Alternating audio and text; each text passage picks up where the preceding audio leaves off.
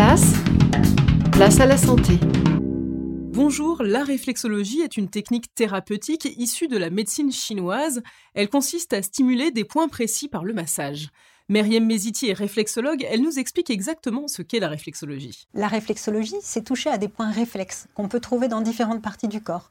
Dans l'oreille, avec l'auriculothérapie, euh, dans les mains, la réflexologie palmaire, dans les pieds, avec la réflexologie podale, c'est celle que j'affectionne particulièrement, on trouve des points réflexes dans la mesure où on a par exemple 7200 terminaisons nerveuses dans le pied, avec 87 points réflexes dans chaque pied.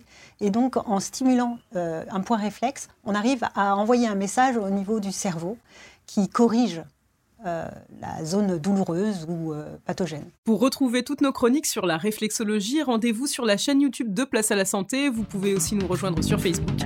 À demain.